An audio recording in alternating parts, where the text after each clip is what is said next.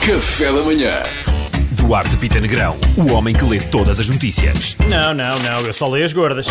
É verdade, malta. Em Espanha, uma condutora foi apanhada embriagada depois de conduzir um quilómetro e meio dentro da linha do metro, sem Ah. bilhete. Não, não. eu adorava saber o que é que estava na cabeça desta pessoa, não estou a usar. E este túnel nunca mais acaba. Não há trânsito nenhum. E o Próximo Alcatrão da está estação, péssimo. Alcoólicos Anónimos. Há correspondência com seis meses de pena suspensa e cassação do título de condução. Eu achei bonito, pessoal, obrigado.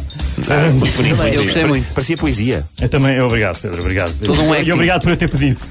por vocês me darem mim Está Tá aqui muito talento. Segue, segue, segue. Jovens portugueses estão cada vez mais viciados em jogos online.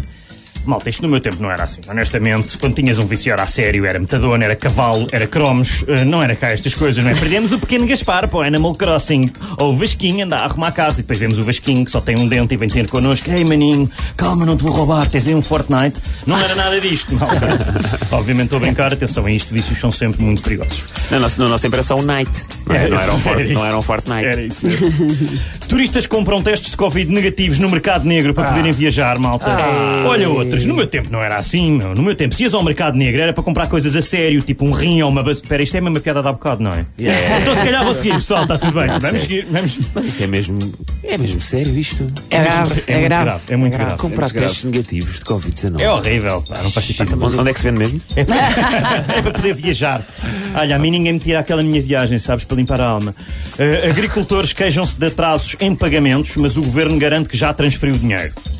Malta, é de mim ou o Estado é um bocadinho aquele amigo que sempre que lhe deves dinheiro é mesmo super chato e paga, já pagaste, paga, paga. Pois é. Mas depois quando é ele a pagar é tipo, man, eu transferi, como assim? Não recebeste? Não É. estou a perceber. não, meu, é que há qualquer coisa no meu MBA, eu acho que fiquei sem dados, mas olha, eu transfiro hoje sem falta que eu transfiro.